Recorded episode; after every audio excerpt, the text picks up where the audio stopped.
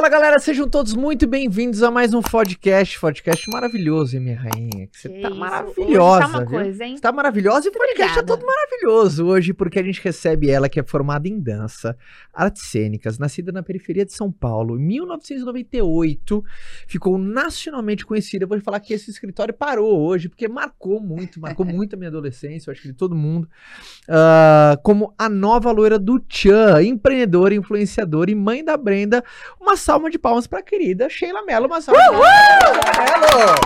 Obrigada. Gostou, Sheila? Olha que legal. Gente, eu só penso assim em dançar, passar embaixo da cordinha, assim, as primas, Sheila Mello, Sheila Carvalho. Eu, eu sei que as pessoas entregam tanto que dançaram pelo tamanho do ar, quando me Sim. veem.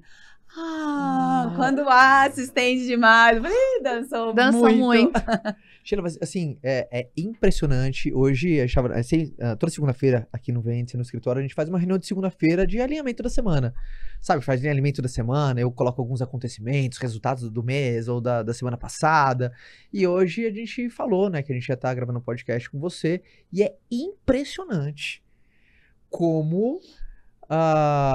o- assim, o, Fica Eu vou contar o que o, o, o aconteceu. El Chan, ele A galera, você a galera chegou e falou assim.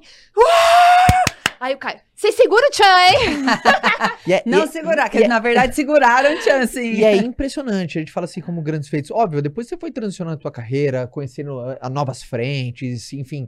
ah, ah, mas como. Mas mesmo depois de 24 anos, eu me surpreendo. É exato, isso eu que me eu queria falar. surpreendo e tiveram algumas passagens que eu tive é, esse marco, assim, essa, essa concretude de onde meu trabalho chegou. Porque nós viajamos o mundo inteiro, mas teve uma vez que eu estava em lua de mel na Grécia, tipo, a galera nem dança, assim. Eu lá quietinha, uma das praias, lá tomando sol, daqui a pouco a galera do lado dançando.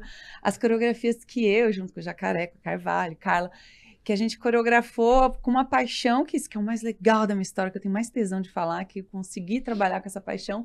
E tão longe, mesmo que as pessoas não, não, não associando a minha imagem, eu falei, meu Deus, olha o trabalho onde tá. Não. E depois de tantos anos. E não tinha rede de social naquela época, é não dava pra assim, ter ó. noção como você tinha hoje. Mas hoje a gente então, tem, isso né? foi uma coisa muito boa, porque hoje é muito nichado. Por exemplo, a minha filha não assiste televisão. Ela conheceu esses dias, porque era no comercial. Ela falou: Nossa, realmente, mãe, é chato, né? Você ter que esperar alguma coisa pra voltar a assistir o que você estava assistindo, porque ela não cresceu com comercial. É. Então, quem ia no Faustão e ia no Gugu era conhecido pelo Brasil inteiro. Hoje é muito nichado. Então, nesse aspecto, foi muito melhor. É verdade, porque é, antigamente é como se fosse uma rede social só, duas, né? Três, né? Era um canal gigantesco. ah, então, que é, mobilizava. Então, mobilizava. a- as pessoas não tinham como hoje aprender ali no YouTube, dar pausa. Então, a galerinha com a, com a fitinha, VHS, gravando, a gente passando lá para aprender as coreografias. E o que é fantástico, assim, é realmente o link emocional que eu tenho as pessoas, né? Quando as pessoas me veem. Esses dias eu escutei uma das, um dos depoimentos, dentre vários que eu escuto, que me emocionou bastante. Porque agora parece que com essa distância que a gente vai tendo noção, até com a maturidade, vai tendo noção da proporção do que foi a minha história. Uhum. Quando você tá ali no fogo, não, não sabe. Tinha 20 anos, estou sendo carregada. Aí esses dias eu estava num, num retiro e na hora que a gente lavava a própria louça tal, aí a pessoa com- compartilhou comigo, falou: Nossa, Sheila, meu pai faleceu, uma das lembranças mais legais que eu tenho. É, é, eu, eu devo muito agradecer a você, porque eu era a Sheilinha dele e ele era meu jacaré. Então, quando alguém fala que a me- uma das melhores lembranças do pai fez parte ali do meu trabalho, isso daí eu falei, ai, consegui assinar no mundo com uma coisa boa. É porque a, a arte em si, a dança, tem essa capacidade de levar alegria para as pessoas, né? E o Chan era essa proposta. Verdade. e, é, e é muito legal, porque logo depois do El Chan, eu fui pro teatro. Sim. E no teatro eu tinha até mais roupa do que ali o shortinho top. E assim, eu nunca tive problema no El Chan com os namorados, por exemplo. Por exemplo, né? O pessoal tava lá no show, aí às vezes o namorado me olhava assim, dava tchauzinho pra mim, mandava beijo. Eu era cúmplice da namorada, falava, olha, me manda um beijo lá e não tem problema. Eu nunca tive esse problema. E no teatro, eu tava toda vestida, mas o intuito era seduzir. E mesmo toda vestida, tinha uma, uma intenção maior. E a intenção do El Chan nunca foi seduzir ninguém, era justamente convidar todo mundo para dançar. E isso era um lema nosso. Então a gente vê, assim, você pegar e, e ver o, o nosso material antigo, é todo mundo com, com um sorrisão no rosto, não tinha ninguém sensualizando. Porque essa nunca foi a proposta. E foi assim que chegou na família. Tanto é que o Chan conquistou ali todos, né? Do Você 80. vê que hoje, até aproveitando, acho que é um tema polêmico hoje, né? A questão da, da forma como as danças são feitas hoje. É diferente. Até você vê no TikTok, sempre tem, ah, como eram as danças an- an- antigas, né? E como são as danças hoje. Você- Você vê que existe uma grande diferença em relação exatamente a isso, que antes A intenção é diferente. a intenção era dançar. O que eu acho muito legal do que aconteceu, que está acontecendo ne- nesse movimento, que é muito democrático. Então, a pessoa tem a chance de ficar famosa ali com, com o recorte dela. E eu, eu acho isso muito legal. Colocou muita gente para dançar. É verdade. Isso é Aham. muito positivo. E eu sou uma pessoa que eu, eu, eu olho o corpo não só como o entretenimento. Hoje eu tenho consciência ali da saúde mental através dessa ferramenta. Com esse recorte eu acho muito positivo. Agora tem algumas coisas, por exemplo, a maioria do meu ciclo de amizades, os dançarinos, os profissionais passaram a vida inteira estudando, sabendo o contexto de coreografia, aqueles desenhos coreográficos. E esse recorte, você escuta a pessoa, ah, coreógrafa, aí quem é da dança fala, não, não, eu acho muito legal, positivo, pois todo mundo para dançar, as pessoas tão lindas dançando, mas tem uma diferença que eu acho que isso tem sido perdido, é o que eu converso com os meus amigos dançarinos, tem essa crítica em relação a esse trabalho, mas eu acho, no, no geral, muito positivo, porque tudo que fizer a galera sair ali do sofá para dançar, eu acho positivo. Eu, eu não gosto realmente que toda a intenção ali é na face, né? De sedução o tempo inteiro. Então, a gente vê ali as crianças. Eu não gosto muito de tocar nesse assunto, porque eu vou falar, olha lá, a menina da boquinha da garrafa, vem falar isso. Mas eu, eu, dentro ali do, do El Chan coreografando, eu sei como que nascia, eu sei como que a gente apresentou pro El Mundo. Tanto é que se a gente pegar todas as letras quando o El Chan fez sucesso, porque não sabia que ia agradar a criança. Não, não tinha, eles não tinham noção. Quando surgiram ali em Salvador e viram o negão arrasando, chamaram o jacaré. Aí viram uma loura arrebentando lá no show, chamaram a Carla Pérez. De repente, esse sucesso caiu na graça das crianças. Então, depois disso, aí a gente teve a música da Abelinha, não sei o quê, porque aí começou a pensar-se, falar, Sim. poxa, tem esse público, tem um certo compromisso. Mas, enfim, eu não gosto. Eu prefiro, eu prefiro o Tchan. Como que você começou a dançar? Tipo assim, foi uma coisa assim, já era de criança isso seu? Olha, eu vou falar com uma coisa que eu conto, assim, eu adoro falar essa história, porque eu era uma criança muito tímida, introvertida. Sério? Daquele nível que, assim, eu tinha vontade de entrar embaixo da mesa, assim, quando as pessoas chegavam em casa. Eu tenho isso muito impregnado dessa sensação. Ai, tá arrumadinho por lá? Tá arrumadinho. Tá lindo. Achei que se entortar, você me avisa. Tá. E aí eu fui criada em creche. E eu lembro que já na creche eu tinha que dançar na frente. Então eu tenho a sensação da dança como um superpoder meu. Porque quando eu ia dançar, aquela sensação de ser introvertida e tímida e olhar para baixo, morria. Eu, tinha, eu já tinha aquela sensação de olhar no horizonte, até o ombrinho já levantava assim. Então a dança sempre foi uma ferramenta fundamental na minha vida. E hoje, né, depois desses anos todos, eu tenho 44, então eu comecei com 4 aninhos. Depois de 40 anos com essa ferramenta, eu entendo hoje a dança como minha grande parceira. Às vezes eu tô assim, né? No divórcio eu percebi muito isso, porque eu tava lá com uma solidão diferente, com uma solidão passando por uma coisa muito triste, eu dançava. Então a dança sempre me organizou e essa é a função. Sua ferramenta de confiança, assim. Minha ferramenta de, de parceria, de, de companhia, de empoderamento, né? Ali, a minha saúde mental, eu atribuo muito à dança. E, um- e uma coisa que é legal na tua história, cara, que a, a- a turma do podcast, tem muita gente começando o seu negócio, muita gente crescendo profissionalmente, na carreira, muita gente tendo sucesso, muita gente querendo ter. Só que você provou uma coisa muito peculiar, que é do, do, dia. é, Você, eu acho que conta essa história muito legal, que você explodiu quando foi conhecida, aquele do dia pra noite, como se fosse conhecida pelo Brasil inteiro. Sim. E assim, às vezes muitas pessoas crescem em aquela coisa do sucesso e você teve que lidar com o sucesso e aquela musculatura a- daquele, do, daquele sucesso repentino, né? Aquela coisa do dia pra noite demorou anos, né? Você ali, me imagino quantos, quantos Foi no concursos de con- dança. o concurso, não Mas foi? eu lembro que aquele ver concurso esse foi muito forte, né? Sim. Eu É, lembro que. é- é assim, eu nunca quis ser famosa. Sim. Eu lembro que uma vez minha mãe inventou que queria que eu fosse modelo, atriz. Aí teve um teste que era até para um, uma novela chamada Brasileiros e Brasileiras, que passou no SBT. E eu tinha um teste, minha mãe chegou lá, eu soltando pipa, minha mãe me deu um pau, porque tinha sido difícil pegar aquele teste, que não sei quem. Então nunca foi uma pauta da minha vida. A dança sempre foi. E o que eu acho mais legal é que a dança me impulsionou a, a essas conquistas. Então, assim, o concurso foi, foi, foi a duração dele foi de quatro meses. E foi ah.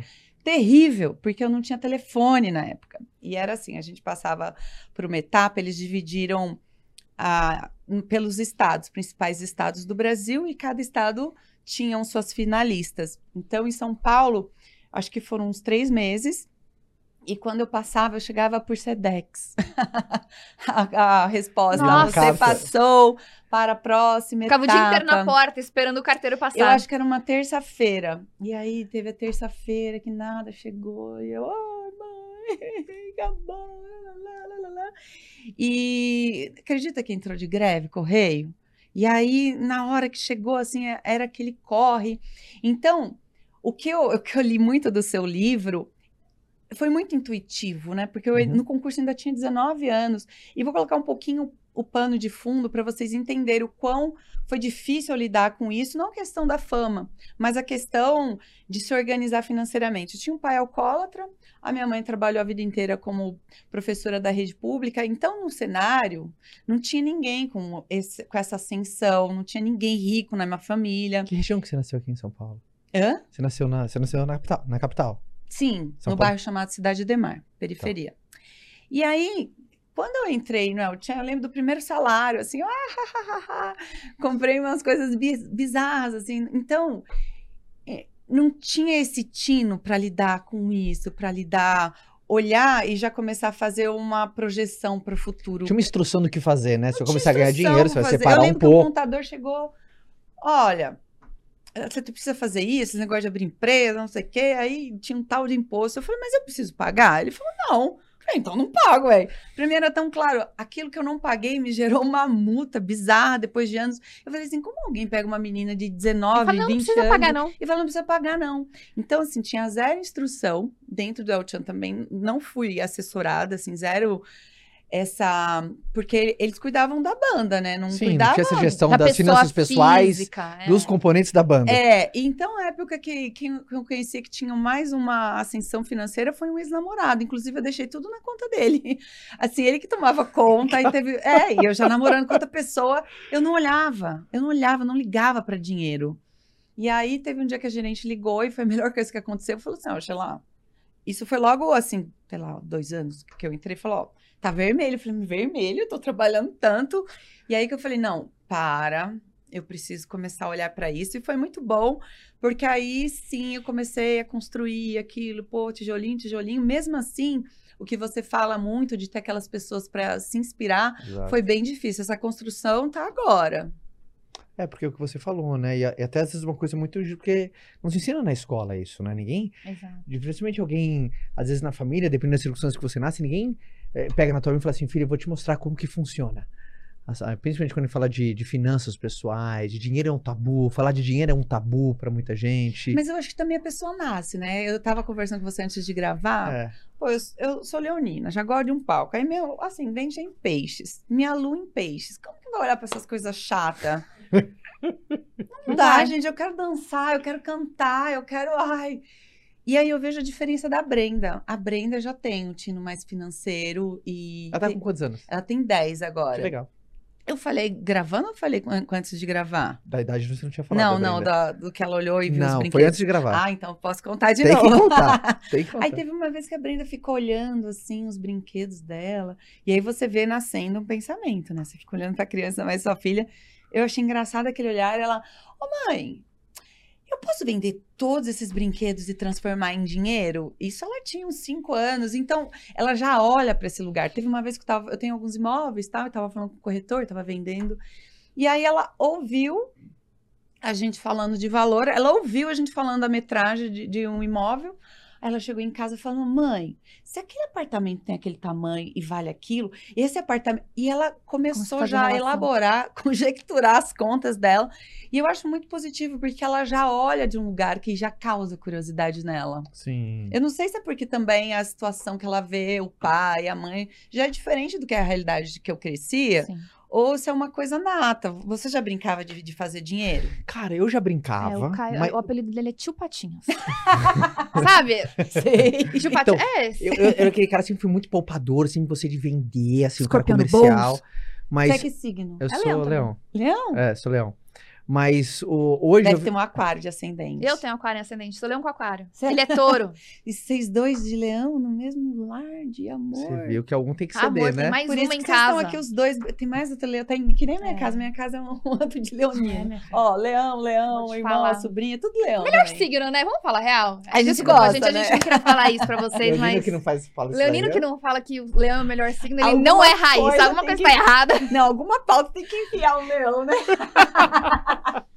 Então, aqui confortavelmente falando com os dois E, leoninos. e uma, um aprendizado pra caramba, cara, que principalmente pessoas públicas que tem ensinar muito, cara, pra empreendedores, pessoas que estão nas suas carreiras. Você é obrigado, por sobrevivência, saber lidar com. com quando eu falo opinião dos outros, crítica, julgamento. Senão Sim. você não sobrevive um dia. E quantas pessoas que às vezes estão aí morrendo de vergonha de, de começar um negócio novo, ah, mas o que, que a minha outro vai achar? E se não gostarem do meu produto? E se não gostarem do meu serviço? E se ele falar que não? E se ele falar que tô isso? Então, quantas pessoas que travam por medo da opinião alheia?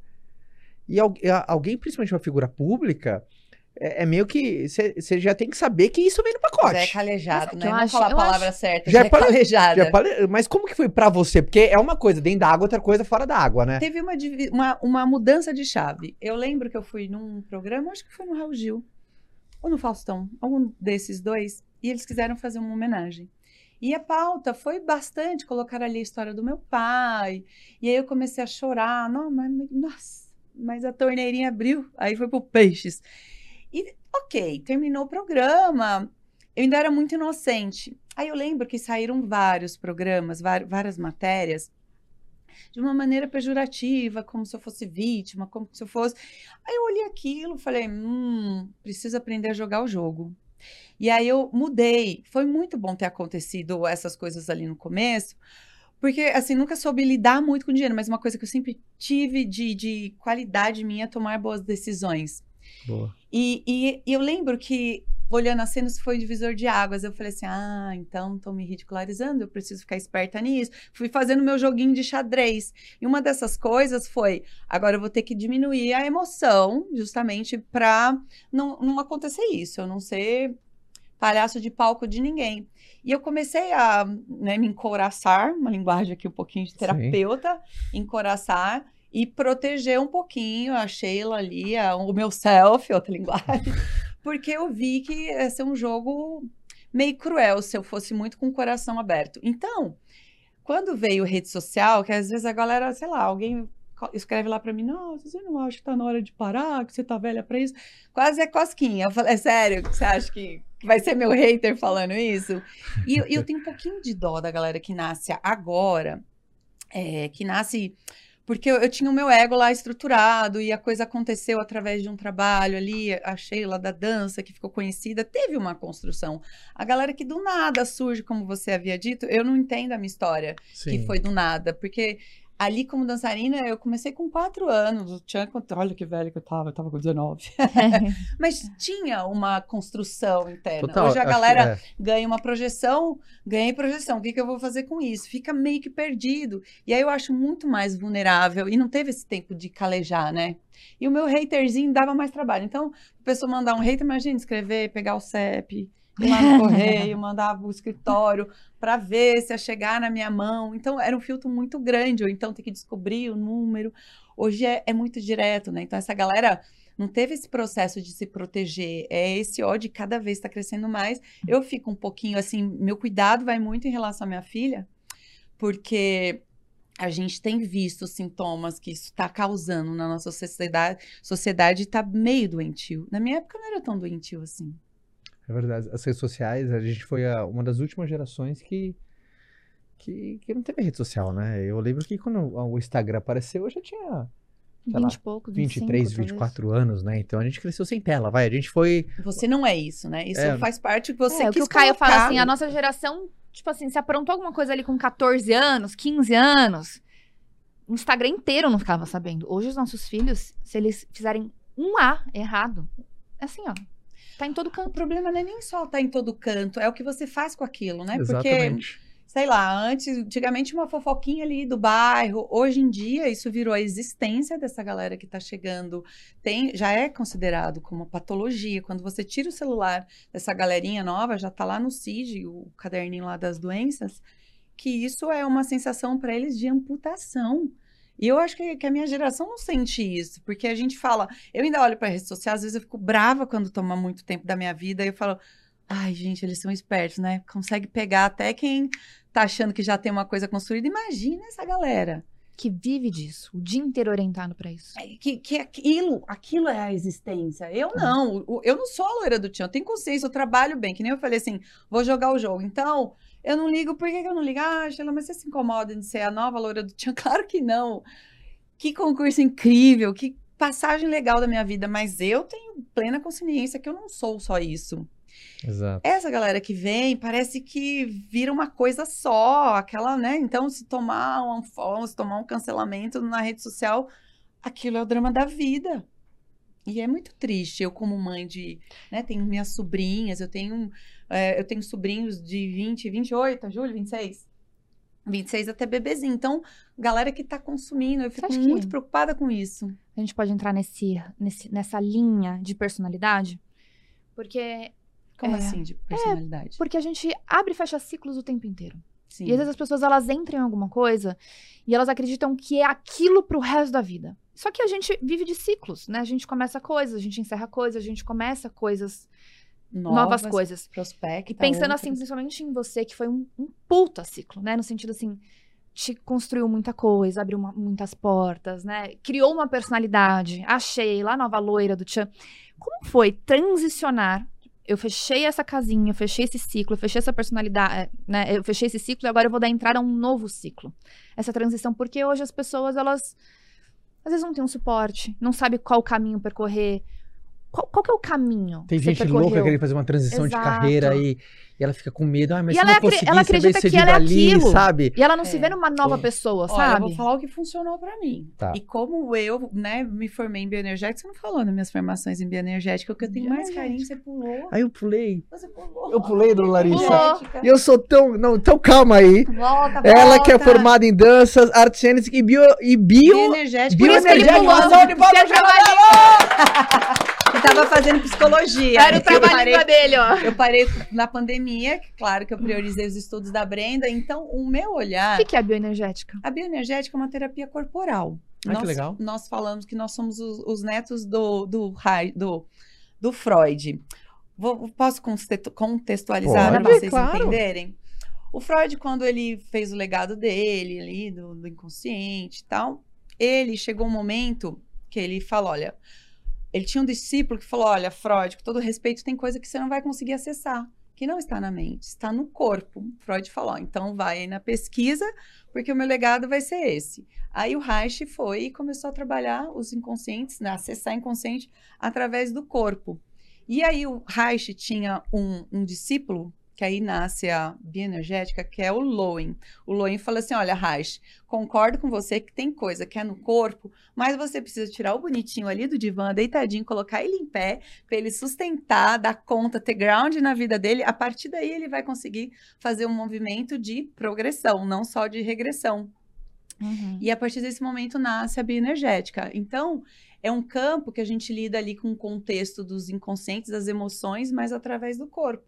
E eu tenho muito respeito como eu cheguei até aí. Interessante, hein? É muito Eu já legal. quero saber onde você fez. Que eu E isso aí foi, foi muito incrível, porque o que, que acontece? Quando eu comecei a, a estudar e para a parte intelectual, eu comecei a fazer contato de muita coisa que eu já aplicava, já fazia intuitivamente os Ah, benefícios da dança, tudo que aquilo fazia, não só, né, como a gente sabe, é, da cadeia hormonal, mas, né, do, do intelecto, do- enfim, da saúde mental. E eu fui ficando muito mais apaixonada por isso. Então, quando eu olho assim na cena o que eu tenho que fazer, eu faço conexão com a minha alma. Então, a dança sempre foi a primeira coisa. Quando, quando chegou o momento que ali no El Chan eu olhava, falava assim, poxa, eu não estou conseguindo ter uma visão de futuro, não estou conseguindo estudar, eu falei, encerrou o ciclo. Foi muito fácil, eu, claro, assim, muito fácil. Eu pensei sobre, nessa época eu não tinha nem terapia, nem tinha um, um, grande amigo que me ajudou nessa, nessa empreitada e artística que foi o Jacaré. E o Alexandre Pires, na época, eu namorava com ele. Então, ele é uma pessoa que já estava com mais, né, mais tempo ali na, na área artística. Ele me ajudou muito. Mas eu, eu pensei em um ano sobre essa minha saída do El Chan. E quando eu decidi, foi muito rápido, foi muito fácil, porque eu já tinha encerrado esse ciclo. Então, para mim estava muito claro que seria uma passagem. Eu não me identifiquei em ser a loira do Tião. Eu sabia que o Tião seria uma passagem. Então, eu queria voltar a estudar. Nessa época, eu não tinha feito faculdade ainda. E essas minhas, essas minhas, esses meus planos fizeram eu mudar os ciclos. Né? Então, aí a partir desse momento, eu fui, fiz teatro, fiquei 10 anos no teatro. Quando eu olhei para a cena, que eu estava até com a maternidade, assim, eu olhei assim, falei, poxa, vou ter que mudar de ciclo um pouco, até porque eu comecei a trabalhar com 12 anos. Uau. Foi meu primeiro. Minha mãe falou a frase: Filha, eu não tenho dinheiro para pagar sua fantasia, você não vai poder dançar. Eu falei, mãe, não precisa mais. Eu trabalho. A partir daí eu comecei a trabalhar. E então eu sempre tive esse movimento, sempre fui ambiciosa no, no aspecto uhum. positivo. E, e, aí eu encerrei esse outro ciclo do teatro, que eu falei assim: não, agora eu vou viver da maternidade. Fiquei dois anos ainda, fazia alguns eventos que estavam fáceis de ir, voltar para casa rapidinho. Eu fiquei dois anos. E aí, eu, aí deu uma bugadinha, aí deu uma crise existencial, porque, poxa, se não é o tchan, se não é o teatro, o que, que vai ser? Aí eu comecei a olhar para esse outro lugar de empreendedora. Fiz umas cagadas, fiz. Teve um do, do, desses empreendimentos, olha o nível de, de impulsividade. Impulsividade não, de ingenuidade, porque eu não sou uma pessoa impulsiva. Sabe aqueles amigos que a gente tem roleiro da vida? Uhum. Hum. Roleiro, roleiro e amigão, assim, do coração. Sheilinha, tem negócio bom pra nós, vambora. Vamos abrir um kart. E aí a gente comprou os carrinhos Tá. Antes de ter o espaço físico, antes de ter um plano de negócio. Gente... kart mesmo, aqueles kart. Uhum. Adivinha como terminou esse negócio? Com um monte de kart na garagem. A gente rodando em São Paulo fazendo racha, né? Porque não tinha estrutura nenhuma. E aí eu dei umas erradas em alguns empreendimentos. Mas, como eu havia dito, eu sempre fui uma pessoa muito cautelosa. Então, eu, eu nunca dei all-in, nunca peguei meu dinheiro que eu conquistei. Errou, mas errava pequeno. Errava, mas era um budget que eu falava, não, esse budget aqui... Era um errado controlado. É um errado controlado, é uma, é, não era all-in, assim, all-in. Eu estou, nem all-in agora, agora... Gente grande, porque aí eu tava engatinhando. Agora eu peguei uma mentoria. Agora eu tô olhando para esse lugar de empreendedora. Ah, que legal. E, e, e, e muita gente, principalmente nessa área de a Fabi trouxe, né, de, de transicionar de carreira, não consegue. E, é legal como ela trouxe naquela coisa da decisão, bicho. Você toma uma uhum. decisão, segue a decisão. Porque como é que foi no, no dia seguinte que. Não sei se foi uma reunião ou você falou, turma, termino aqui. É, do Archan. Falei assim, turma, termino aqui, é obrigado, assim, foi ótimo. Já tinham convites externos, né? Sim. Não foi que eu tava à beira do penhasco. Então, eu lembro que na época o Silvio Santos me chamou para trabalhar com ele. Que coisa. Ah, que difícil, gente. eu lembro que eu já tinha convite para peça de teatro que eu, que eu queria muito. Eu tinha um convite, inclusive eu estava no projeto do Silvio Santos lá do SBT chamado Gente que, Gente que Brilha. É, então tinham coisas externas acontecendo que eu já queria abraçar, já tinha começado a ficar pequenininha ali, ó, Tchan. Porque eu sabia, ah. tudo bem, vou dançar aqui, e ali acabou. Se eu tomar essa decisão aqui, ou esperar mais 5 ou 10 anos, melhor que eu tome agora, que tem tempo para tudo. Então, já tinham esses convites, esses movimentos me levando para fora desse, desse quadrado. Foi fácil por isso. Qual foi o momento desafiador na sua carreira que você aprendeu pra caramba, assim? Porque eu acredito, acredito piamente que os, uh, qualquer desafio que eu achei na carreira aqui, por mais que às vezes dói, mas porra, faz a gente crescer. E qual uma. uma um, e assim, assim eu te, como, como, eu mencionei, eu nunca fui uma pessoa impulsiva, de Sim. decisões erradas. Então, assim, nunca aconteceu de, ai meu Deus, eu tenho que pegar dinheiro no banco, que. Ah, lá, lá, lá, lá. Sempre fui muito contida. Mas teve uma vez, assim, às vezes a gente tem que dar importância. Eu tive uma primeira aula da, da faculdade antes de ir pra bioenergética, eu fiz um ano ali de educação física. Aí Tá. não encontrei nada que eu queria, só ficava jogando vôlei, uma delícia. meu- Gente, aqui não, não vai dar muito certo. Mas enfim, Deus vai, vai, vai colocando pessoas que vai ajudando no nosso Sim, quebra-cabeça. Sim, sim. Eu tive um professor que depois ele virou até meu coach para entrar na fazenda, chamado Ricardo Rico. E aí uma vez ele fez um exercício pra gente. Eu quero que vocês lembrem de cinco datas do ano passado. E a gente é difícil. Ele falou, gente, a vida é construída no dia a dia, nas datas pequenas. Não tem essa magnitude sempre. Então, a gente fica, às vezes, dando valor às coisas grandes. E são na- nas pequenas coisas. Isso sempre ficou muito claro para mim. Muito bom vocês Aí teve um dia que eu tava na barraquinha comprando aquela revistinha franquias. Porque eu falei, ai, gente do céu. E, e aconteceu assim, né? A mudança financeira da minha família foi a partir da minha história. Então, teve uma época que eu tinha escritório que o irmão mais velho, empresário, aquele, o irmão do, do, do outro irmão era o meu produtor que viajava comigo, o caçula era o office boy, e a minha cunhada, a secretária recepcionista. E eu falei, gente do céu, é muita pressão. Eu falei, se eu quiser parar, se eu quiser engravidar, se eu quiser. Então tinha muita pressão. Então eu falei, eu preciso. é, Eu preciso ter uma coisa concreta, vou abrir um business. Aí tô lá na, na banca Na banca. comprando Que não dependa só de revista. você, é isso, É, né? eu Tipo, falei, se eu cair é. e quebrar a perna, ferrou. Eu falei isso pra família. Eu falei assim, tá ficando muita pressão, porque tá todo mundo. Se, se eu parar aqui, eu vou ferrar a família inteira. Vai todo mundo junto. todo mundo junto. Aí eu lá na banquinha comprando aquela animal de franquia grosso pra Sim. caramba. Aí o tiozinho da banca falou: pode falar uma coisa? E eu amo conversar com gente duvidão. Tipo assim, pra mim, coach não podia nascer rico. Coach rico não serve. Eles não vão saber o que é vidão. Agora você pega quem é do vidão, tem, as ideias são mais legais, precisa Adorei. trabalhar umas coisinhas, mas tem, tem mais. Vidão é vidão. Vidão. Não Aí, nem eu- explicar. Vidão, vidão é vidão. vidão. Quem sabe que é Quem passou vidão, pelo vidão é sabe vidão. que é vidão. é vidão. Aí, esse tiozão aí do Vidão falou assim: pode falar uma coisa? Menina, sua marca é mais forte que todas as que estão aí na revista. Aí eu com aquela cara de bunda, né? Olhei pra ele e falei: não é que você tem razão? Já tinha tido reuniões com várias empresas para fazer franquias tal. E aí, esse foi um. Ou seja, um- uma consultoria grátis Uma ali pelo consultoria vidão do vidão. da É. banca. Mas aí, quem, quem é, quem é do bem, o que, que Deus faz? Verdade. Deus coloca uns anjinhos, umas Pra falas. falar com você, E, né? e eu percebo muito isso, eu sempre sou tô muito conectada com a minha alma. E eu, por isso que eu acho que eu nunca me encantei muito em ser a loira do Tchan, na verdade é essa, porque eu tenho consciência que é uma passagem, porque, sabe, o Na verdade, Uno, tudo é, né? aquela coisa, eu tenho muita consciência disso. Então, não vou falar que eu não sou narcisista, né? Leonina, vou lá, fico famosa. Tem um quesinho, mas graças a Deus, assim, eu sempre tive essa sensibilidade de ouvir, a- né, ouvir esses sinais, e esse foi um deles. Eu falei, putz, putz, grilo. E aí tive que ter um, um- dei essas erradas depois que ele falou, né, de montar algumas coisas minhas. Hoje eu tenho uma mentoria, hoje eu tô com uma equipe trabalhando, fazendo um plano de negócio. Não vou falar o que é, porque eu tenho medo do seca pimenteiras da vida. eu juro. Vocês viram Sei. que tem uma pegada meio mística, mas eu quero muito Não, voltar mas o silêncio é a aqui língua depois dos de sábios, julho, eu gosto. Eu depois gosto. de julho e falar assim, olha, lembra aquele dia? Era isso, porque aí Foi. vou dar uma unzada. Mas eu gosto Quase muito a win, não é a eu, win. eu gosto muito desse time mesmo, porque tem horas que o que os outros não sabem, eles não podem estragar.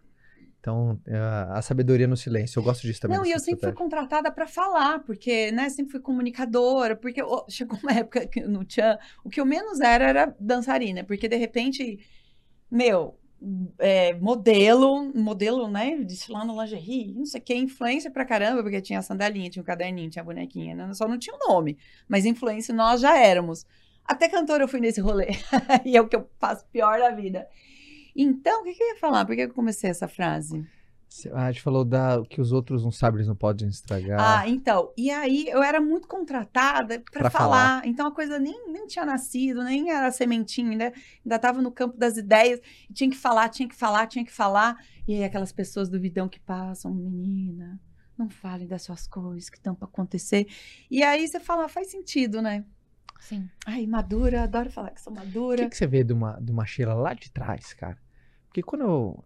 eh, Eu acho que principalmente, né, a Sheila, a Sheila lá que começou e falou assim, Puta, eu vou por aqui, vai nesse caminho. Não, a Sheila lá de trás não falou isso, ela foi empurrada. Sinto te Foi? dizer, muitas, muitas coisas, assim, empurrada pela situação. Eu, eu- nessa época Mas que eu eu digo- entrei no El Chan, eu tava dançando num lugar chamado Reggae Night, em São Paulo. Tá. Fazia as lamba aeróbicas, lembra na época? Famoso pra caramba as lamba aeróbicas.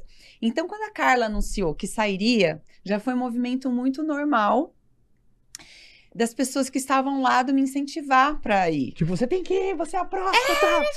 Eu tinha um namorado que ele olhava assim, ele era muito Ah, não partiu de você? Não. Ele, ele, ele olhava assim pra mim, ele falava assim, eu já sei, muito antes da Carla anunciar que sairia, viu? Ele olhava assim, falava assim, seu futuro vai ser dançando no El Chan. Eu, ha, ha, ha, ha, ha. Mas, não, ai, obrigada. Isso eu entendia como elogio. Quando a Carla saiu, eu não entrei num concurso, porque, pra falar bem a verdade, vocês querem a verdade. A verdade. Nada além da verdade. Sim. eu entrei pra ganhar um carro, porque tava uma peleja danada, eu trabalhava na reg. Nessa época eu tava trabalhando em três empregos, então eu fazia reg. Ai, desculpa.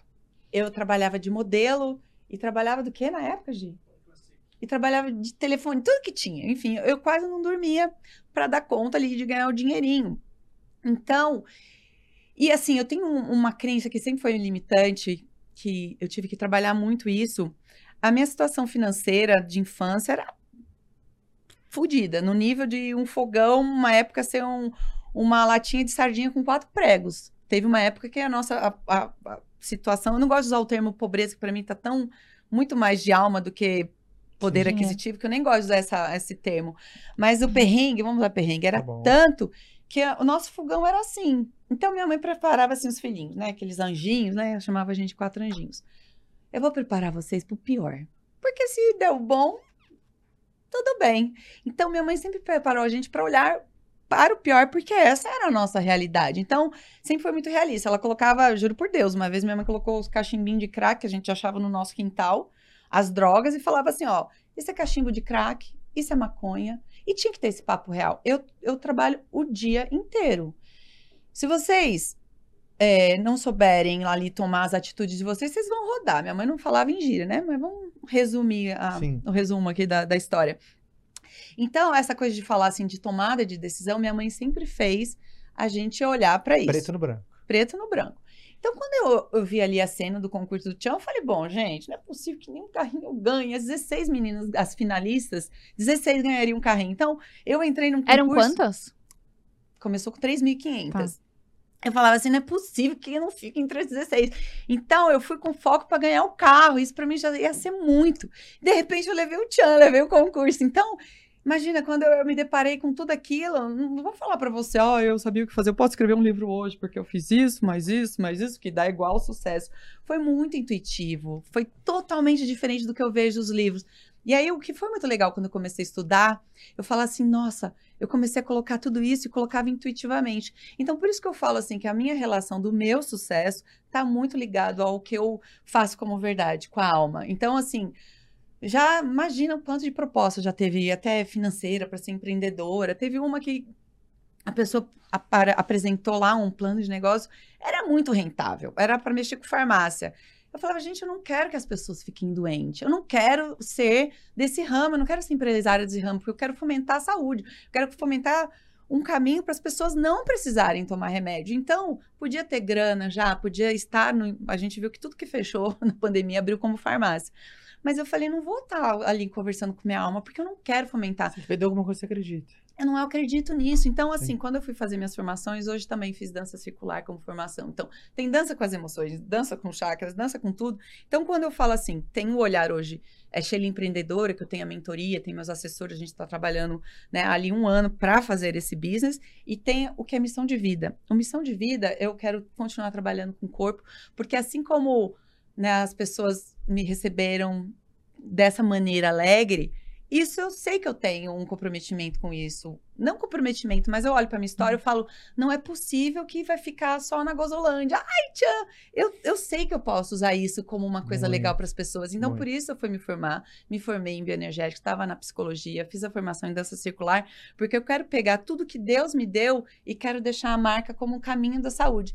Então, não é difícil mudar os ciclos, porque, sabe, Tá incongruência. a gente vai dilatando. Uhum. Vocês, já- vocês já viram que aqueles estudos. Quem é que estuda planta? Como é? Quem que estuda planta é quem? O botânico, o biólogo. O botânico. Uma vez eu vi uma coisa ali, um livro da sabedoria da natureza. E, e assim, eu faço muita conexão com a natureza também. A árvore, quando você corta ela na horizontal, ela tem aqueles círculos, né? Aham. Cada círculo daquele é referente a, a uma fase dela. Eu não sei se é igual a nossa fase, tipo, Mostra um Quantos- ano. Quantos anos ela tem? Então, eu não sei qual relação que tem com essas fases que a gente conhece, mas o ciclo, o, o ciclo dela é relacionado com a fase dela. E quando a gente pega, a gente pensa nesse conceito de ir se dilatando, esses movimentos, esses ciclos vão acontecendo de dentro para fora. E eu Verdade. respeito isso. Ficou bonito isso. Ficou. Eu tava pensando, isso vai virar corte, né? Mas muito legal, eu Sabe gosto. Posso perguntar agora? Posso? É porque eu não vou saber falar de dinheiro. A minha conversa sempre vai ser desse lugar de estar mesmo conectado com isso. E eu não consigo fazer diferente. Uhum. Queria perguntar da maternidade. Como foi pra você? O que, que você sentiu que mais transformou? O que, que a chegada da Brenda mudou na sua vida? Então, a chegada da Brenda é uma, uma, uma- que eu esperava há muitos anos. Eu vejo as entrevistas lá da revistinha, aqueles. é, como que chamava? Raio-X. e falava assim: qual o seu sonho? Ser mãe. Então, isso eu esperei muito tempo. Então, quando a minha filha chegou, eu tinha 33 anos quando a Brenda nasceu, 32 que eu engravidei. Foi muito confortável, porque a cena já estava pronta e eu queria, eu queria ter enjoo, não tive. Eu queria ter aquelas coisas que a gente vê na novela, que a gente romantiza, da descobrir através do. Oh! Sabe, uma eu não tive nada disso. A artista tá presente o tempo inteiro. É, eu Você queria. viu que maravilhoso que ela fez, né? Então eu tava tão disposta à maternidade que tava até no pacote um enjoo, ah, e não teve nada disso, não foi uma grande bênção. Teve, um- teve um dia assim, porque sabe a prova real da matemática que a gente aprende lá? Uhum. Para mim, maternidade é quase prova real. O que você aprende, o que você passa pro filho, é o que você acredita, né? De tudo aquela. que a gente aprende muita coisa, a gente lê muita coisa, muita coisa. A gente só passa pro filho o que faz sentido. Eu falo que é a prova real. Então, ai, perdi de novo o foco. Da Brenda, como é que foi a chegada A dela? chegada dela, que você já tava preparada, tudo pronta. que Tava você queria preparada. aquilo. Já estava estruturada, já. Mas por que, que eu falei da prova real? Tá vendo? Eu quero filosofar e me perco nos pensamentos da minha filha. Você só passa pra ela aquilo que você acredita, que faz sentido. Mas então, é o pensamento que me levou, isso daí já é uma, um sintoma desse outro pensamento, menino. Vamos fazendo exercício voltando. Da maternidade, mas enfim, sem ser aquele pensamento. O que, Daqui que eu pouco vem. posso dizer? Então, quando a Brenda veio, eu já estava muito no pacotinho pronta. Eu queria isso, então eu fiquei dois anos vivendo. Ah, lembrei! Ai, que legal. quando as pessoas falavam que maternidade realizava a gente, eu, eu não é que eu não acreditava, mas assim, a gente não tem consciência do quanto. Uhum. Aí até que chegou um momento, teve um dia que eu tava sentada no meu apartamento e minha filha dançando pra mim. E ela ficou dançando umas duas horas. Brenda gosta de dançar também? Vem no DNA, tá vendo? Você pega meu Não, pai e minha não, mãe, aí não. você entende Ela- por que, que eu sou não entendo ela como, como Não, artista, não. Não. Não tem essa Viu alma, como não. tem nada a ver? Isso significa uma pausa. Mas peraí, deixa eu ir Então naquele vai. Eu- eu pensamento, senão eu vou pergunta. fugir de Muito novo. Segura aí. importante. Segura. Segurei. Aí ela tava dançando. E quando ela terminou, que eu me vi com aquele sorriso, eu falei assim: a maternidade faz isso, a maternidade realmente faz a gente se realizar. Então, quando eu me vi sendo realizada, vendo minha filha dançando com dois, três aninhos, uma hora e meia, com aquele puta tesão de ver minha filha, eu falei.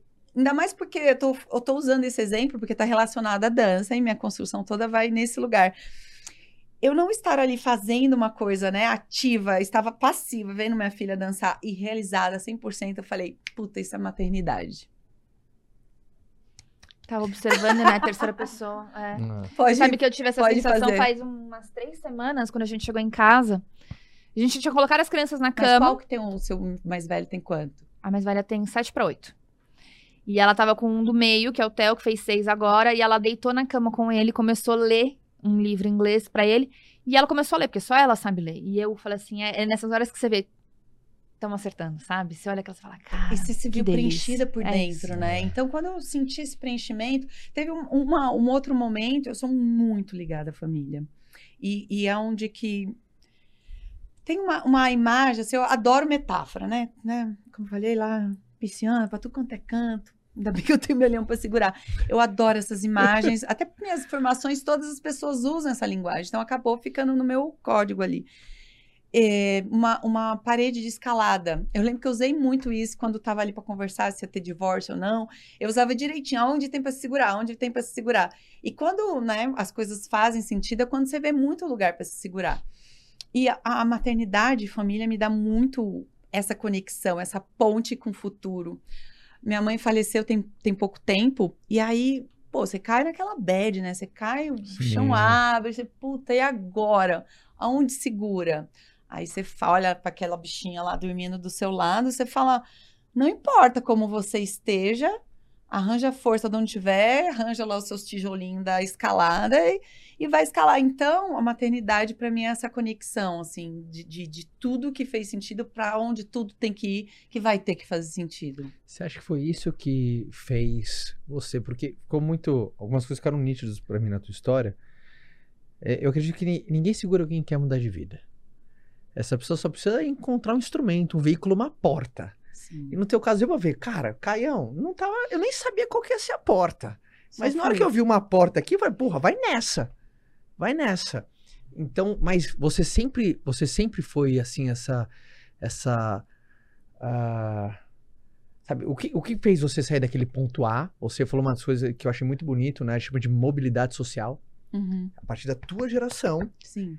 que você fez aquela mobilidade social. Tem uma pesquisa que diz que, puta, demora anos, cara, de uma família sair de uma da classe E e uma- no Brasil ainda, né? O Brasil é um país que ele dificulta as pessoas na mobilidade social. E você conseguiu romper na sua. Sim. A, a- a tua filha já nasceu numa classe completa, assim, quilômetro de distância de onde Sim. você nasceu. O que que fez isso acontecer? Qual que foi o atributo? O que que fez a Sheila ser essa obstinação, essa...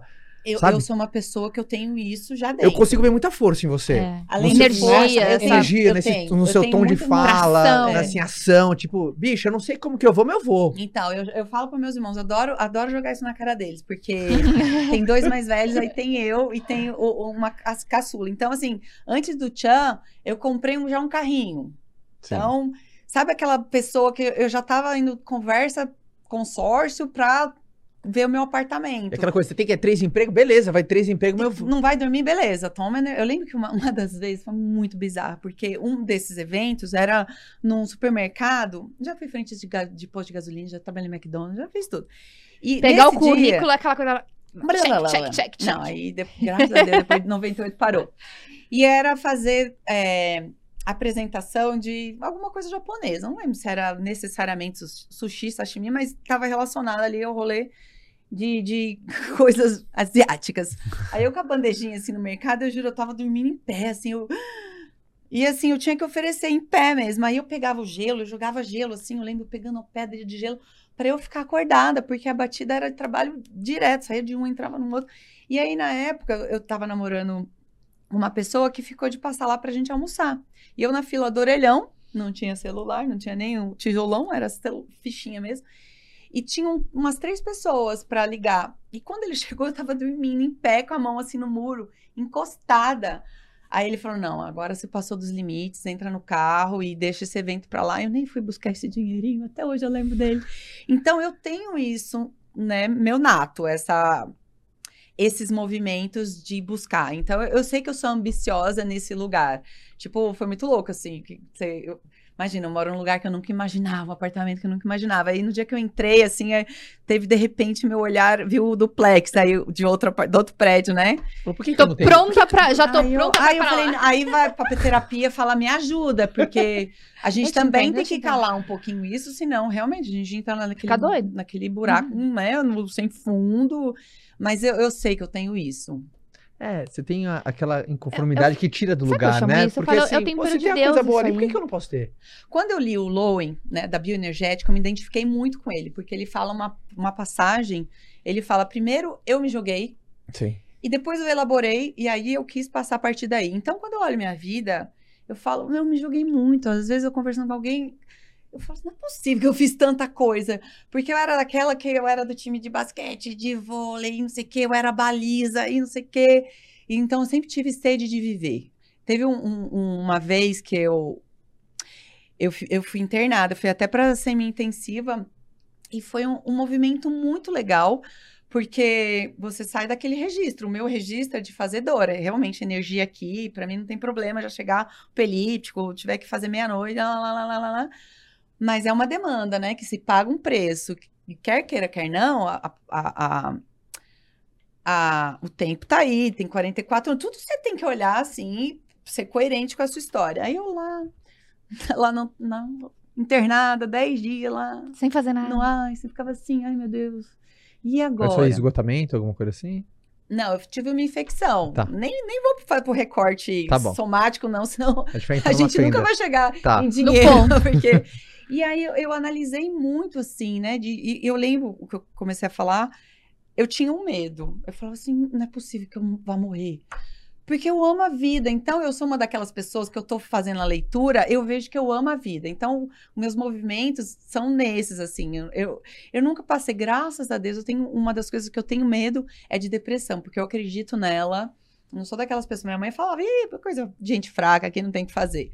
Eu não, até porque eu estudei anos para justamente ser uma cuidadora e dar é, valor a uma fala dessa. Uma das coisas que eu tenho muito medo é de depressão, porque uma das coisas que a gente lê é que tira a energia da pessoa. Então eu tenho muito medo de perder minha energia. O que, que você acha que é uma virtude sua, que sem falsa modéstia, você pudesse emprestar pra audiência do Seja Foda, da- do podcast, galera que tá ouvindo, alguém que tá lendo um livro. A audiência do Seja Foda. É, porque eu falo Seja Foda porque eu vejo muito da, da Essa Sheila é nova. Porque eu vejo muito, muito disso, sabe? Da energia dela, dessa coisa de Seja Foda da galera que quer fazer acontecer. Sabe o que eu acho realmente? Aí, aí vocês vão me ajudar a construir esse pensamento. Que eu não sei se é uma construção por eu estar na minha família Uhum. ou é uma coisa nata. Eu, para mim, seja foda é não puxar tapete de ninguém. Assim, Sim. eu tenho tanto orgulho dessa passagem, eu tenho tanto orgulho quando, quando alguém, alguém escreve lá pra mim, né? Até em rede social, porque eu não tenho acesso a todas as pessoas que eu trabalhei. Meu, poxa, sempre foi humilde, sempre tratou todo mundo bem. Os lugares que eu passei, todos têm as portas abertas pra mim. Porque essa altura do campeonato, assim, eu falando aqui com vocês e tendo consciência de tanta gente que, tipo, se eu tivesse puxado o tapete, isso eu- não ia ser válido, sabe? Então, aí eu não sei se é o lar que eu, que eu cresci. Eu tenho um, um vô, ele tem 96 anos. Que legal. Dentro daque- do, do livro Seja Foda, pegar umas pessoas pra inspirar, eu não tenho inspiração de gente famosa nenhuma, porque eu tenho essa- esses heróis dentro de casa. E um deles é meu vô. Que legal. E meu avô tem 96 anos. Então, eu cresci naquela família. Primeiro eu vou contar o que ele me falou para chegar até aí. Aí teve um dia que a minha avó já faleceu tem 15 anos. E aí eu também achei que o meu avô ia logo depois, aquelas histórias. sim. E meu avô com aquela vontade de ver também, viver. Falava assim, filhinha, se eu não fui. Shazad, ele me chama de Shazad, adora me chamar De o quê? Shazad, que é meu sobrenome. Shazad, se eu não fui ainda é porque eu tenho coisas para fazer. Aí, nessas, nesse compartilhamento, ele falou: Eu sonho todo dia com Cilicinha, que era o nome da minha avó. E eu falei, vô, mas você sonha que fase com a avó, né? É quando vocês eram novos, ao se conhecer, você sonha. Aí ele falou assim: Eu sonho com ela quando eu ainda era pobre.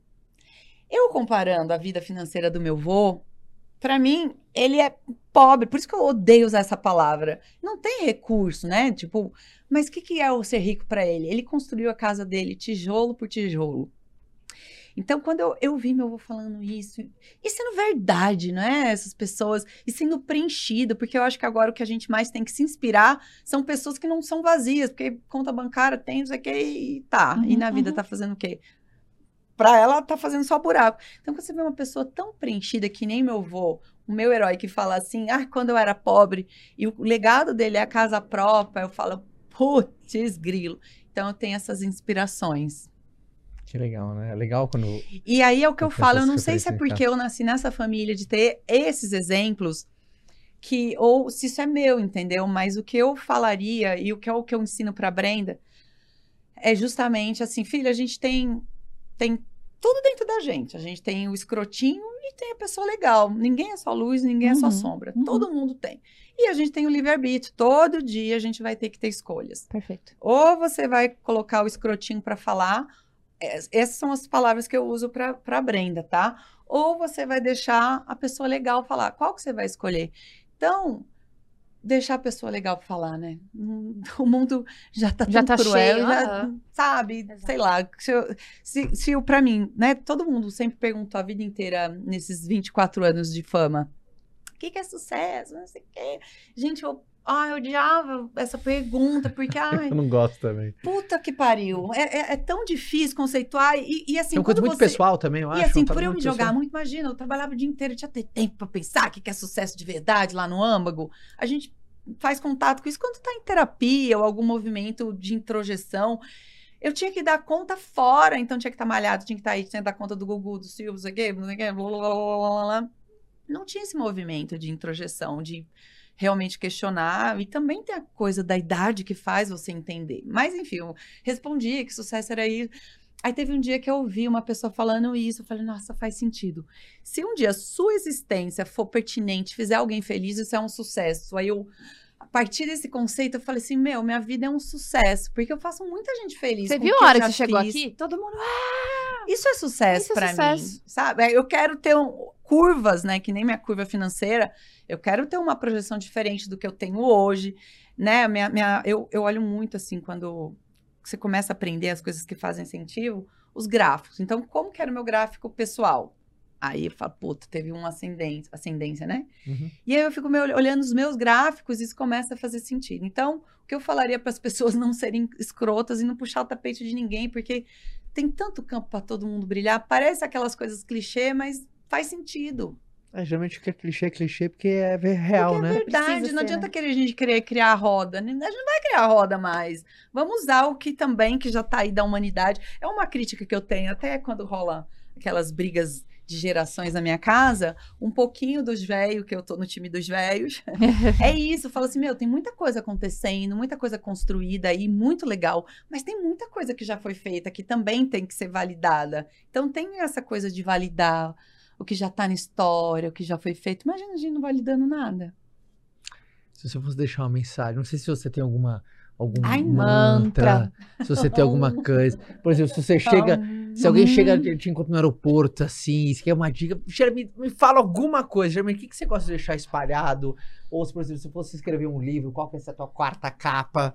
Porque no livro eles pedem uma quarta capa para resumir um pouco. Qual seria uma, uma mensagem? Chegaria para todo Eu tive um pouco mensagem? disso no meu TCC, né? Que meu Ah. TCC, eu, eu fui em pesquisa de campo, então peguei um grupo de dança, depois ali com o meu legado. E aí, Sheila, a partir daí, o que, que tem para fazer? É, são duas coisas, assim, o que, eu, o que eu faço quando eu vou encontrar todo mundo, quando eu vou encontrar um trabalho que eu acho que funciona, porque as pessoas falam exatamente que eu fico trabalhando em casa, eu trabalho muito minha energia. Então, eu aprendi a fazer uma meditação de colocar umas rosinhas de proteção. Então, eu trabalho muito isso antes de sair de casa. E é muito legal, porque todo mundo fala, nossa, que energia legal. E não é mágica, é trabalho. cuida dela. É trabalho. Se eu quisesse ficar legal lá, ficar vendo feed de desgraça ou música, né, de corna ou de televisão. não, até para isso isso é, é Ela é verdade. vidão, Mas né? é Ela é verdade. vidão. Eu sou Essa vidão. energia, Ela é vidão. Então, eu tomo cuidado da minha energia para chegar perto das pessoas. Sim. E as pessoas sempre falam isso. Então, um conselho que eu daria até é muito estranho, mas é cuidar da energia. Então, gente, tá tão fácil hoje cair em ciladas, né? Então, parar de seguir um monte de gente é um puta conselho bom que muitas outras pessoas não gostarão, porque tem gente que nos, nos dá um- uma angústia. Às vezes, por uma pressão, olha esse tanto que a pessoa está produzindo, eu não. São várias pressões. Então, se a gente. Então, vamos mudar. Vou- vou- posso apagar? Apaga. Mas muito boa essas duas. Apaga essas. Mas, assim, É. vamos, vamos partir do dentro para fora. Então, ali, primeiro, se você está vivo, tem que ter uma gratidão no coração. Muito bom. Começa por aí. Então, realmente, eu, eu trabalho muito com isso. E olhar para o que já fez. Porque, às vezes, não é fácil. Às vezes, como a gente falou de ciclos, tem hora... Eu trabalho com o meu irmão, nós dois juntos ali, eu administro minha carreira. E artista é isso, ele meio que lá na beira do penhasco. Tem hora que a coisa fica difícil, né? Então, eu, eu fiz um acordo comigo, eu fiz um contratinho comigo. Toda vez que eu estiver meio perdida e não deixar... Você fala muito de pessimismo, né? Sim. não deixar, porque eu sei que eu tenho um fiozinho conectado ali com a crença da minha mãe, trabalhar, né, pra tudo dar errado, porque se der bom, deu bom. Então, eu cuido muito desse lugar de olhar para minha história. E todo mundo fez uma coisa legal. É só você firmar, e assim, não precisa ser grande. Um pouquinho me angustia quando falar qual o conselho que você dá, porque eu acho que as pessoas querem fazer um link diretamente com ganhar um concurso com 3.500 meninas. Sim. Isso não é sucesso. Tanta gente que ganhou e que não foi sucesso em nenhum âmbito. Pode ter, né, seguidor, mas isso a gente sabe sim, que hoje sim. isso não está relacionado a sucesso. Então eu falaria para a pessoa olhar a própria história, fazer contato com aquele dia que a pessoa foi muito foda, vamos usar o seu termo, muito foda. Seja numa pessoa que ela ajudou através de uma conversa. Quantas vezes a gente salva uma pessoa dando o ouvido? Uhum. O que a gente não é treinado hoje para ouvir. Graças a Deus, eu fui para uma formação que, né, por mais que a gente não ponha tanto em prática, mas está ali no meu radar. Ter um ouvido legal, isso pode mudar a vida da pessoa. De alguma forma ajudar, e não precisa ser grande, né? E não, e não tô falando, pode me ajudar até construir essa. Porque eu comecei a elaborar agora e, e às vezes foge um pouquinho. Então é isso, olhar para o próprio momento que a pessoa se acha foda. E É, se é. alimentar disso, alimentar, partir de dentro. Uma das quatro chaves da crença, o que a gente fala crença, nada mais do que. Não tem nada a ver com credo, e sim acreditar naquilo que você faz, é, é você olhar pra trás e você se apoiar numa pequena vitória que você teve lá atrás, cara. É que você acessa o seu eu vencedor. Você volta lá atrás, pô, cara, eu já. Não é ficar comparando o teu, o teu palco com o palco, o teu bastidor com o bastidor de alguém, mas você olhar pra trás, resgatar um, algo que você fez de bom. É tão legal, gera muito mais confiança de olhar pra frente. Então, quando você começa a criar um pequeno histórico de realização com você mesmo também, né? Pequenas vitórias, às vezes as pessoas ficam comparando muito. Acho que vitória Nossa, é entrar num tchan, se né? E cada um tem o seu dentro. tchan, né? Então é. Não, cara, são as pequenas vitórias. Você hoje se propôs a ler um livro e você lê o livro e você fala, pô, que legal. E quando acontece isso, pode, pode ver que é relacionado às emoções. É verdade. Então, é, quando a gente visitar aqueles lugares, a gente tem um pouquinho de colocar os dois pés, né, né, nessa sociedade louca, frenética, que precisa ser fazedora, lá, lá, lá, lá. Então, quando vier essa emoção, fazer contato com aquele dia e, e deixar, respeitar e deixar aquilo impregnar. A gente não deixa mais as emoções impregnar na gente. A gente já está pronto para próximo passo, próximo passo. E às vezes esse próximo passo ele fica vazio, se não for de dentro para fora. Então assim, a gente pode ler tudo, mas é o que eu falo da prova real.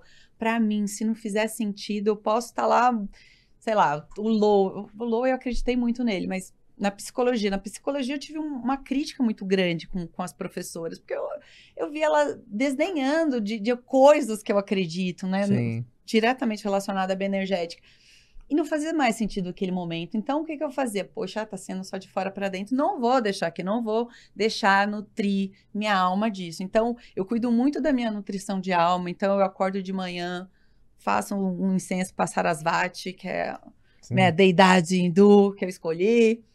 E aí eu vou cuidando disso, sabe? Não sou religiosa, mas eu sou muito espiritualizada nesse lugar de conectar, sabe? Nesses Sim, lugares sim. Muito mais de dentro do que de fora. Total, e- você saber que pô, energia, você cuidar da tua energia, você ter um, um ritual de coisas que te fazem bem, né? E senão você vai sugado pela rotina, a tua rotina te entorpece, te intoxica a um ponto de você ficar broxô. E aí você vai apagando ao longo do É, tempo, isso né? é uma coisa interessante para as pessoas começarem a ter percepção, porque a gente tem uma mania de sempre colocar a culpa no meio externo, porque aquilo aconteceu comigo, porque a pessoa fez isso comigo, porque teve aquele problema, e ela não entende que ela só atrai o que ela é. O mundo, os fatos, é reflexo do que você é. A forma como você cuida da sua energia, a forma como você se porta, isso coloca você em conexões de coisas de energia do mesmo patamar, da mesma É. vibração. Então, ah, eu só arrumo traste na minha vida. Amor, pensa se você não tá sendo um tiquinho de traste também. É. Ah, eu nunca dou certo em nenhum lugar. E não- para de pensar que a, a culpa são dos lugares, a culpa é das pessoas, mas fazer uma reflexão assim: quem sou eu? Qual é o lugar que eu tô ocupando? É. E o que, que você tá Que não é ganhando fácil, com isso? né? Vamos, vamos ser honestos. Não. Hoje eu tô falando aqui muita terapia para E é um jardim, tem que cuidar todo dia, né, todo cara? dia. Por isso que eu tô falando, assim, isso não pode ser frágil. Isso eu- quando a gente pensa em nutrição, para mim essa palavra ela norteia tudo isso que a gente tá falando, nutrição, que seja energética, nutrição audiovisual, o que você tá vendo, o que você tá ouvindo, nutrição, porque tudo que você deixa entrar ali no seu campo, você tá nutrindo de alguma forma. Então eu cuido muito da nutrição. Já teve uma vez que assim, me perguntaram, "Ai, quantos amigos você tem? Ah, sei lá, mais de 30 amigos. Tipo, quando você passa o tempo, hoje eu olho assim na cena, amigos, aí você já diminui esses números, aí você Sim. faz uma faxina, né? A gente tem que Uhum. fazer essas Tem que fazer faxininhas. faxina. Muito bom. Pô, uma salva de palmas pra Sheila que arrebentou a boca do balão. Sheila, para as pessoas acompanharem mais de pertinho o seu trabalho, ah, como é que elas fazem para te acompanhar ainda mais? Você é uma pessoa muito. eh, tem uma presença muito forte nas redes sociais. Sim, tem, tem o Instagram, que é Tá. o carro-chefe. Vou falar de TikTok, mas eu tenho muita preguicinha. não O faço. Instagram é assim. tua, tua rede que tá É, mais presente, né? Inclusive, lá também tem o contato do meu irmão, que é um empresário também, na Bio. Tá. E são esses canais que as pessoas conseguem achar. Vai tá tanto super conectado com você. Tanto a Sheila Artística. Que legal. Que legal. Primeiro, Neia, vamos colocar aqui na descrição as redes sociais da Sheila. E adorei bater papo com você. Você Ah, eu uma. também, Que delícia, gente. que energia. Vocês Adorei. são demais. casal Leonina, né, gente? Leonina, Não tem como dar errado. Ó, eu vou colocar você em, em saia justa certo programa, né? Mas vou colocar. Pra gente é fácil, os leões aqui. Mas adorei, você tem uma energia muito legal. Ah, Eu, para mim, eu, eu, eu gosto de entender a lógica do caos. Existe uma lógica dentro de qualquer. Cada um de nós somos um pequeno caos, assim, Sim. Que faz uma pessoa triunfar, faz uma pessoa ter, sabe, conseguir progredir, sair de um ponto A, chegar até um ponto B, e dá pra ver essa sua vitalidade, força nas palavras, dá, dá pra ver isso muito, né? De paixão, o que, que tem que fazer e faz. Então, continua sempre arrasando, continua levando Obrigada. alegria por onde você passa. Ah, e aqui a turma do, do podcast vai estar sempre torcendo pra caramba por você. Ah, querido, foi um prazer. Amamos, obrigada. Até, eu adoro falar, gente. Eu sou uma máquina de falar. Às vezes eu até falo, por que, Você que eu é fácil entrevistar. Terapia? Você é fácil Não, tem entrevistar. programas que eu assisto. Teve um que eu participei da, da Fontenelle, e aí depois eu falei, por que, que você não pediu pra eu ficar quieta? Porque tinham três entrevis- entrevistados, eles começavam a falar, mas. Eu já ficava, aí depois eu assisti, eu falei, gente, eu tô precisando de terapia. Inclusive, não estou fazendo, então já foi uma sessão de terapia, já gastei um pouquinho. E é muito legal conversar, ainda mais quando alguém vai fazendo esse approach Sim. para cada vez mais a gente ter propriedade da história. Trocar, eu amo dividir, compartilhar, né? porque eu tenho certeza que, ai, eu- parece feio, parece ficar vangloriando, mas é uma história de sucesso nesse sentido, assim, se fosse olhar para minha história, poderia cair dentro de algumas estatísticas, né? Pai divorciado, pai alcoólatra na periferia. Eu consegui mudar todas essas estatísticas, fico muito orgulhosa na minha família, ser quem conseguiu pegar outro percurso ali. Então, muito obrigada por me darem a Ah, palavra. a Senhoras e história. senhores, para aquele vídeo Sheila. Obrigado. Agora a gente dança em cima da mesa, é isso? Aê, agora eu vou ter que ter uma coisa, Essa era a pergunta que eu queria fazer, né? Hã? É, a gente vai querer saber a mistura do Brasil com o Egito, a gente vai querer saber todas as perguntas, mas obrigado por levar tanta alegria para por onde, enfim, onde você passa, você leva, então em nome de toda a galera do podcast, eu tenho, deve ter, ter um carinho enorme da galera, assim como a galera do escritório hoje, né, foi unânime, por você estar aqui, porque então é legal. Fala de Sheila, ela, dessa coisa, caramba, alegria, então isso é muito bacana. E lembrando a todo mundo aqui do podcast, nosso episódio sempre no começo da segunda-feira para você começar a sua semana bem, com um papo legal, um papo gostoso, trazendo boas ideias, provocações, para você ter uma semana melhor. Se você está assistindo pelo nosso canal do YouTube, se inscreva no canal. E se você está ouvindo pelas plataformas de streaming, ah, compartilhe esse episódio no teu grupo de família, de galera, do trabalho, porque mesmo, você vai mandar um papo muito legal para todo mundo. Gelinha, te vejo no próximo papo, volte mais, tá? Ela volta em julho pra contar as novidades. Agosto. que eu Agosto, agosto. perguntar. É, Agosto. e aí? Lá, aconteceu isso, isso, é. E, amor, recado final? Estou esquecendo alguma coisa? Nenhum recado. Então, amor. uma ótima semana para todo mundo. Fica com Deus e tchau. tchau.